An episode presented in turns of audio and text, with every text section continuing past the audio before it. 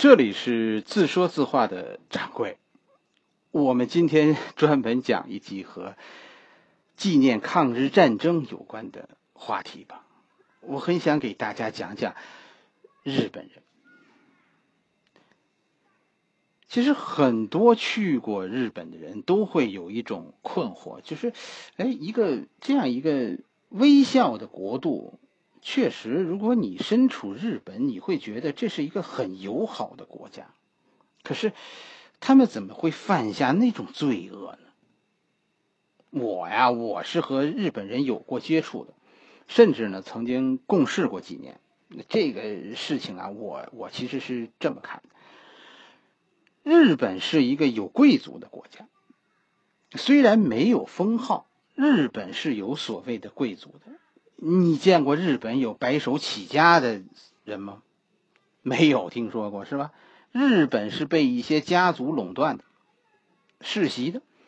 你你看那个日本领导人有一个像奥巴马那样的平民吗？也没有。日本是一个子承父业的国家。我们在讲《廉颇传》讲战国，其实一个重要的线索就是国家贵族化。将导致国家的衰落。日本在找所谓失去的十年，他们不明白那十年哪去了，在找经济停滞的原因。我告诉你吧，贵族化这是日本的病根。从根上说，这个国家失去了向上的生机。你看中国的历史，就这点事儿不新鲜，开国牛一阵儿，然后呢，然后就就歇了。和普通日本人接触啊，我觉得其实不困。你就真的普通的日本人、日本工人、日本基层的管理人员，他们其实蛮可爱的，他们做事很认真。确实，我跟你说，这王阳明的学说呀，在日本深入人心。就凡事他都不求做大，这日本人是追求细节的完美。这得说人日本人的长处。就我给你讲一个细节，我那会儿啊负责这个日本这个挖掘机的售后服务，就是挖掘机这个上臂呀有时候会开裂，就这个都是需要日本技师去去现场操作，就把这个焊上。所以我好几次啊带着这个日本技师就外出工作，这些日本技师我跟你说都是一个范儿，到现场先是在地上啊铺一块帆布。然后呢，把这工具一件一件的从包里拿出来，摆在方布上、帆布上。工作完，一件一件的擦干净、收好。而且他的工具、他的行李绝对不会让你帮忙拿。真的，有时候你看着他们干活着急，你知道吗？第一次遇到这样的日本人，我觉得这人有洁癖。可以后呢？我发现个个都是这样，这是一个有洁癖的民族。其实日本人不算聪明，甚至傻乎乎的，但就是这认真二字，追求完美，成就了日本人在战后的奇迹。这一点，我觉得真的给我印象深刻。就蒋先生曾经说过，中国和日本之间。就差一个王明阳。普通的日本人，我认为他比较羞怯，所以你有时候你看着他们冷冰冰的，但我跟你说混熟了，呃，这是很友好的一群人。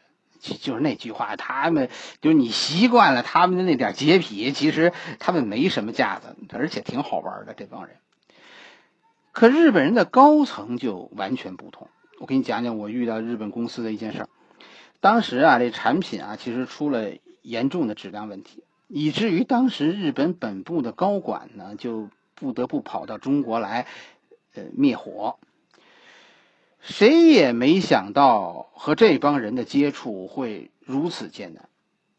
本来你说你理亏人，你就应该老实一点。是吧？日本来的这些高管呢，确实态度你看着很好，一见面就给你鞠躬，是吧？他们甚至带来了自己的翻译。我们后来马上就明白，他们为什么要自己带翻译了。我的天，这通跟你绕啊！跟你死抠字眼儿啊。最后搞得我们这些中国人拿着中文写的文件，我们觉得看不懂。最后，当时我们老大就提出一个要求，说说这件事儿没那么复杂，不用发什么声明，是吧？两件事儿，这个事儿就解决了。第一，你给人家添了麻烦，是不是？这日方你们要出面澄清一下，说这产品确实有质量问题，咱们咱们给客户道个歉。第二就是赔点钱。中国那会儿的客户啊，还真的没有说讹人的这个意识呢，说能赔点钱，他们就认为。很好了，我我们其实是觉得这个要求由我们就是这些中方员工提出来，我们自己都觉得我们有汉奸的嫌疑了。但你猜怎么着呢？这日本人就是不同意赔钱，可以，甚至日本人提出可以给客户多赔一点，但是绝不道歉，绝不能承认产品质量有问题。有时候我看着安倍啊，我觉得好笑。这和那一脑门子汗、咬着后槽牙发狠的日本高管是一个样子。一句话，这是一种民族性格。日本的贵族是有所谓的贵族精神的。要是日本贵族认为他比你高贵，他就绝不会和你平等交流。要解决日本的问题。真的，你需要看清楚两件事，就是日本是分为贵族和平民的。日本的贵族就是现在的日本右翼，日本右翼所以在日本高贵，一个重要的原因就是历史原因。日本右翼，日本人对于天皇的信仰，使得日本人对天皇的仆人有特殊的尊敬。日本右翼就是通过扮演天皇的死忠分子而高贵的，和我们中国的诸侯不同，日本的贵族是不需要分封爵位的。第二个，你要想读懂日本的，就是日本的经济，日本几个大公司，就国家经济支柱这样的公司，都是掌握在右翼手里的。是吧？我我从来不主张抵制诱惑、日货，是吧？但是有那么几家日本公司是所有中国人一定要记住的。他们不但以前是右翼，他们现在也是，将来还会是。记住他们，这比什么都重要。我觉得我们的仇恨应该是冤有头债有主，日本右翼是我们的仇人。通过宣讲，促进咱们的国人，也包括日本人和右翼进行切割。再有，就不是要打击日本的经济，是要对日本右翼的经济基础进行打击。就那几个公司，一句话明确目标，然后孤立他，打击目标的薄弱点。我和大家讲这个，其实。就是觉得每个人都应该知道我们为什么要抗日，我们应该怎么抗日？抗日抗的是哪一批日本人？空喊误国，实干兴邦，每个人都应该做点什么。我就认为抗日其实喊口号是没用的，你要把一件事记在心里，让它影响你的决定。我给你讲几个小故事，是吧？咱们一起记住那些历史，就和所有那些伤心的记忆一样。你要想让别人记住，前提是咱们自己不能忘。第一个故事，我给你讲讲所谓的混合面家里还有这个 九十八九十岁的老人的，你们可以回家去问问。我看过一个日本的纪录片，说二战给日本人带来了深重的灾难。一个日本老人哭着说：“呀，说那个时候啊，我们只能吃粗米饭呐，什么菜都没有啊。”所以，我们反省历史。我给你讲个故事吧。我们很小的时候就就会听家里人说，说这个故事的时候，大人们眼里都冒着火。北京人吃过一年多、快两年的混合面，就在日日本人因为吃粗米饭，说吃不上牛肉、吃不到咸鱼，而觉得痛不欲生，而深深的悔恨，发动战争的时候，北京人在吃混合面。什么叫混合面？是说几种粮食合在一起吗？不是，所谓的混合是粮食和带粮食混在一起。最开始是八比二，就是说粮食是八，带粮食是是二，到最后呢，据说我看过有学者研究，就是最后接近日本投降的时候，这个比例接近过四比六，也有说到过三比七的。就就什么意思呢？你拿到手的粮食，这其中有三成是各种粗粮磨的粉，其他的七成都不是我们意义上的粮食。什么叫带粮食？这是一个很有想象力的称呼。一切可以磨成粉的植物成分都是带粮食，甚至为了欺骗中国人，为了让所谓的混合面啊在观感上发白，在那里边还要加上滑石粉，为了让这个混合面最后能捏成团儿，在里边要加入粘土。我给我的儿子讲这个事情的时候，他很惊奇，是吧？真的假的？这是他当时问我，这确实让人很难相信，但他真实的居然就发生过呀！就发生在北京啊，就发生在我们的家中啊！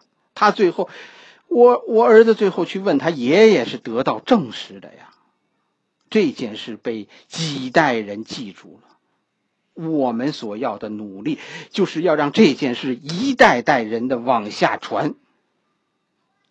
这种混合面吃完以后，会给人带来什么后果？长期食用致人死亡。刚开始你吃的时候，你会严重腹泻，因为所谓的粮食里有昆虫，也有老鼠屎，它们都被磨成粉了。但随后有些人开始停止腹泻。你千万别高兴，这些人很快就会死去。这滑石粉粘土，它会在你的肠胃里板结成块儿，引发肠梗阻。真的，有时候我，我这个人可能太阴暗。我听说安倍的肠胃有问题，我其实就觉得这可能是报应，你知道吗？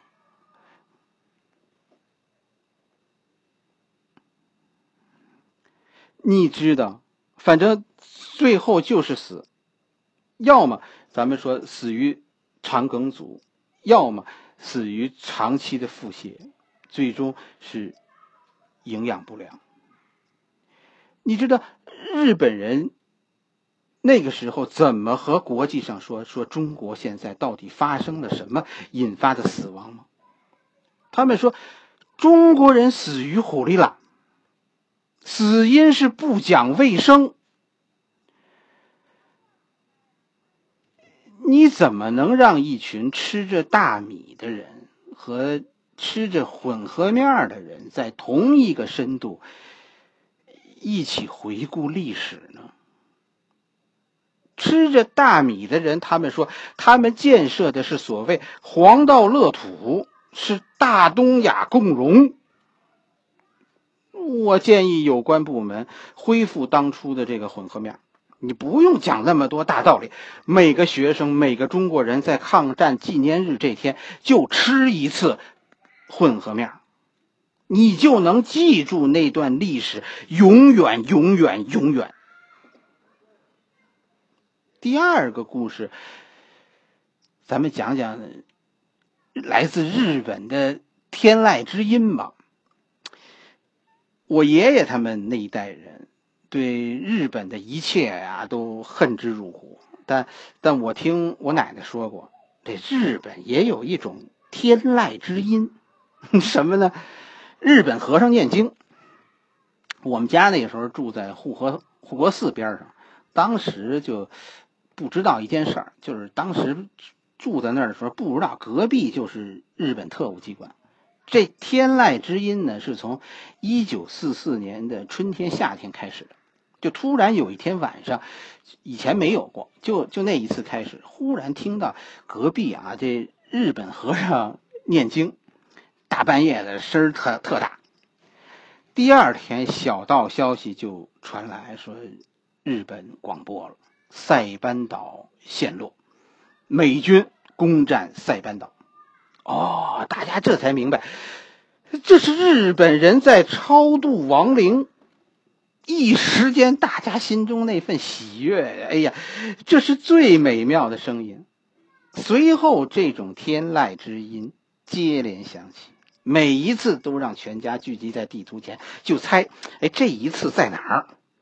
甚至有时候没听见天籁之音，也会站在地图前看着那个地图上一个一个岛屿，猜测，下一次会是哪儿啊？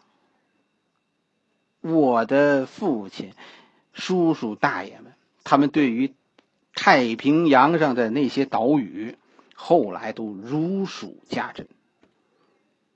日本的右翼现在不承认发动了战争。